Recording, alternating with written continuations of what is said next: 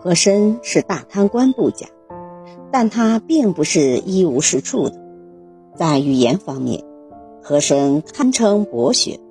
和珅正是凭借着他在学校里学过的知识，在乾隆的七十大寿中，才得以脱颖而出，得到乾隆的赏识，最终成为乾隆时期出色的民族事务家。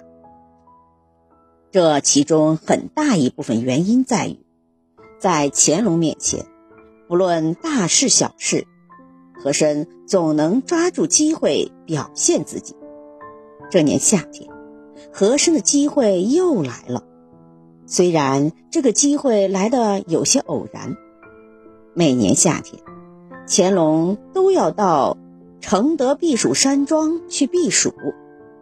避暑山庄又叫热河行宫，也叫热河离宫，是最为出名的皇家行宫。夏天会有一小部分大臣跟随皇上来这里。乾隆在避暑山庄，除了游玩避暑，还要处理公务。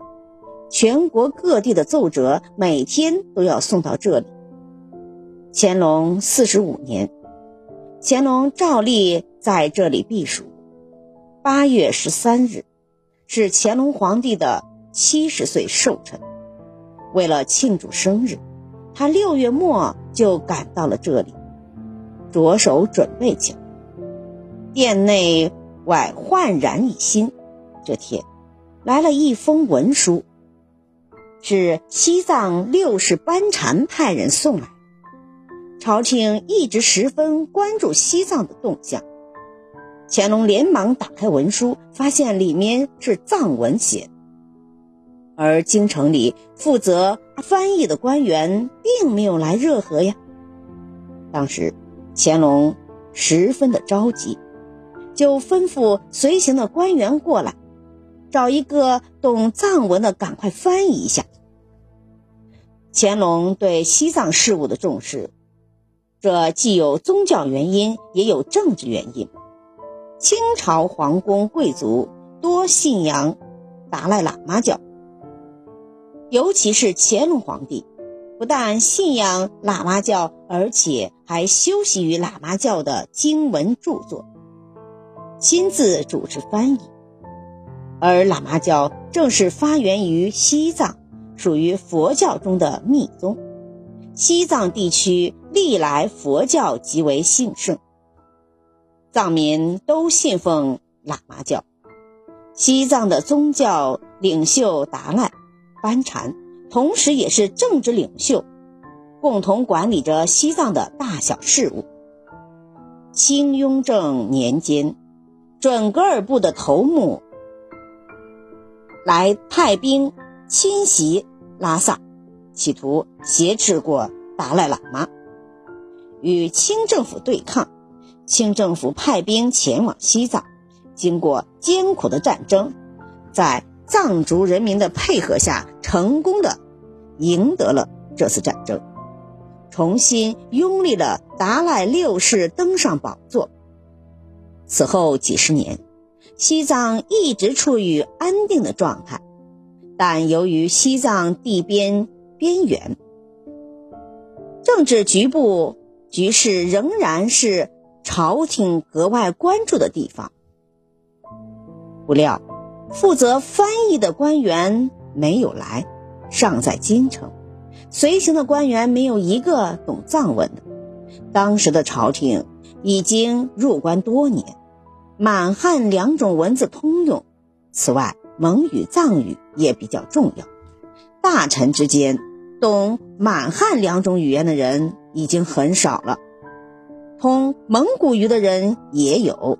满汉蒙藏。四种文字兼得的大臣那就更少，除非是专门管理翻译的大臣，把藏语翻译成汉语，一时无人可以胜任。难道这么大的一个行宫里，竟然没有一个人认得藏文吗？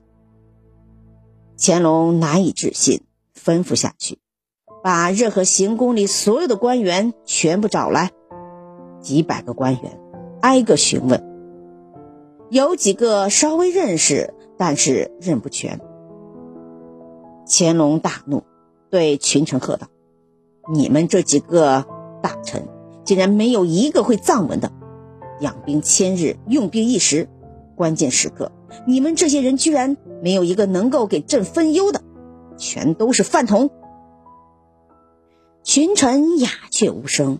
行宫里的大臣并不多，毕竟大家都不是专门来负责翻译文字的。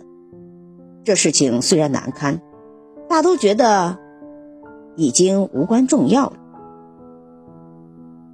西藏使者送来的公文，堂堂的一国之君居然找不到大臣可以认出内容，皇上感觉没有面子。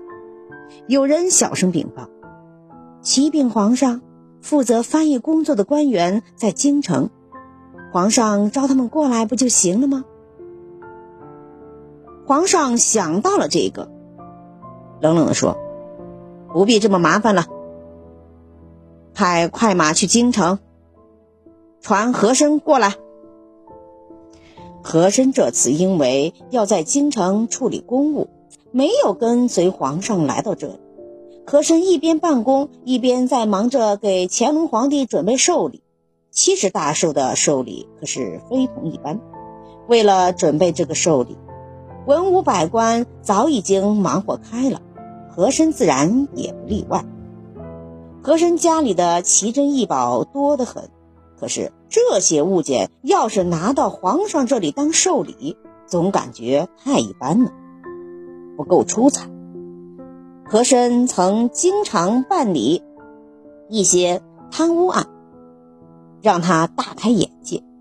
整个贡品清单上的物品，个个价值不菲，而且。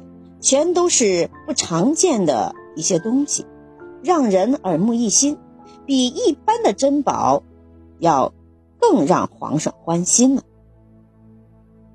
和珅吩咐刘全等人到京城的各个当铺店面好好寻找，看京城里有没有什么特别的物件。太平常的东西不要，只要奇珍异宝。这天。刘全打听到了城东的一个当铺里，是京城著名的五大当铺之一。当铺只接受一些富户人家的典当，穷人想去那里都不行。于是和珅就带着刘全亲自来到了当铺里。当铺老老板一看是和珅，知道大生意来了，心中暗喜。刘静把和珅引入到了屋里，沏茶、喝水、看座，殷切地交代着。刘静道：“久闻何大人喜爱古玩宝，是行家里的手啊！如今到此，不胜荣幸。”和珅也不多说话，开门见山说：“听说你这里的宝贝别处没有，我就来看看，有什么值钱的宝贝没有？”刘敬道。何大人真是来对地方了，这里的东西都是我细心收集的。值几十两银子的宝贝我这有，值几千两甚至上万两的宝贝我这也有。不知何大人想要什么样的宝贝呢？和珅直接说：“大家都是行家，不用绕弯子了，把你最好的宝贝拿出来让我看看。太平常的就不用看了。”刘敬一听，眼前放光，招呼和珅稍坐，自己进了内屋。过了一会儿，出来，手里拿着一个沉甸甸的匣子，匣子是上等的木料雕刻而成。刘静把盒子放在桌子上，小心翼翼地打开了锁，抽出一个小抽屉，出现里面的一个东西，金光闪闪。和珅一眼就觉得这个宝贝不是凡品，却不动声色地问：“这宝贝有何妙处？讲来听听吧。”刘静道：“这是一套金丝巨量烟壶啊，是我前几天高价收过来的。”仅此一套，别处没有的。烟壶一共三十个，是红毛英吉利进口的。你看看，这横着五排，竖着三排，一共十五个。这下面还有一层抽屉呢，也是十五个。这套烟壶做工十分的精美。咋看这三十个烟壶形制、大小、颜色，好像完全一样，但认真琢磨，开光图里的寿桃却有着数量上的差异。而且颜色和形态各异，你完全找不到一个相同的呀。说着，他就指给和珅看。和珅仔细观看，如此精致绝伦的宝贝，确实世上少有，心里禁不住叫好。从这套烟壶的质量来看，至少也值两万两银子。刘敬道。这是小店最好的宝贝了，别的珍珠之类的俗物也有，但何大人未必看得上呀。和珅道：“此物确实精巧，多少钱可以出手啊？”刘敬道：“这个东西不是谁都买得起的，何大人能看上，我可算是货卖对了人呐，是小店的荣幸。货卖十家。”我这里的物件都是一口价，这套烟壶两万两银子，绝不还价。价钱是否合理，相信何大人也能够看出来。您要是认为值，我立刻给你包起来；要是不喜欢，我就放回去。和珅一口答应，成交。刘全拿好东西。和珅说着，拿出银票，直接付款。乾隆寿诞的礼物终于有了着落，这份礼品精巧别致，皇上必定会喜欢。和珅刚刚回府，热河行宫的太监就来了。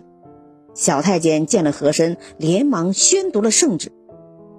和珅接旨，谕令户部尚书和珅立即启程。